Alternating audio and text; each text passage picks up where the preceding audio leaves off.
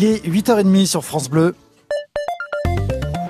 Une question ce matin, Émilie Pou, dans l'actualité. Le pass sanitaire va-t-il gâcher la saison touristique? Il sera mis en place dans quelques jours dans les restaurants, cafés et terrasses. Il l'est déjà depuis moins d'une semaine dans les cinémas et autres lieux de culture ou de loisirs.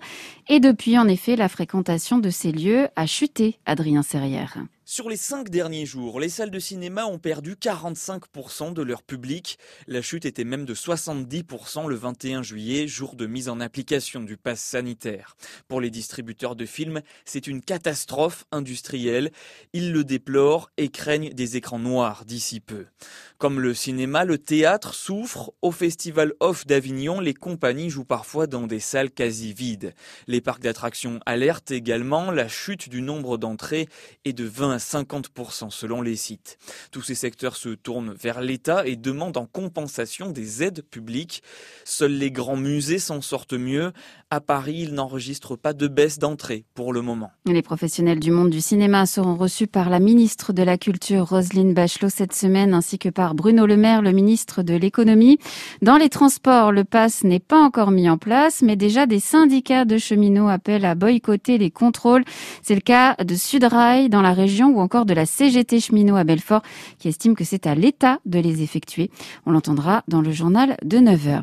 Hier, le cap des 40 millions de Français primo-vaccinés a été dépassé au moment où la reprise de l'épidémie se confirme dans les hôpitaux avec plus de 7000 malades du Covid en ce moment, un chiffre qui n'avait plus été atteint depuis le mois de juin. Un homme de 34 ans a été gravement blessé hier dans un accident de la route. À Fèche-le-Châtel, ce motard a percuté deux arbres pour une raison encore indéterminée. Les gendarmes ont ouvert une enquête même s'ils soupçonnent la vitesse. L'homme a été réanimé par les pompiers avant d'être transporté dans un état critique vers l'hôpital de Besançon. Sur la 36, plus de peur que de mal pour des enfants transportés en minibus. Deux de ces véhicules se sont percutés en fin d'après-midi au niveau de la sortie de Belfort sur l'autoroute. Heureusement, à très faible allure. Quatre enfants ont été légèrement blessés. Ils ont été transportés à Trévenant. L'enquête diligentée par l'Agence régionale de santé concernant le centre proxydentaire du quartier des résidences à Belfort a montré de nouvelles anomalies.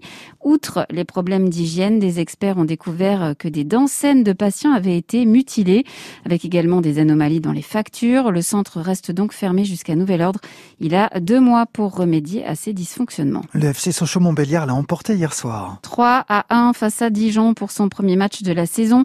But de Weisbeck, Kaloulou et Virginius et de nouvelles recrues qui ont brillé. Tout cela devant plusieurs centaines de supporters sochaliens qui ont donné de la voix. Vous pouvez les entendre d'ailleurs sur francebleu.fr Belfort Montbéliard. Et puis aux Jeux Olympiques de Tokyo, la judoka Clarisse Agbenienou va tenter de décrocher l'or dans sa catégorie.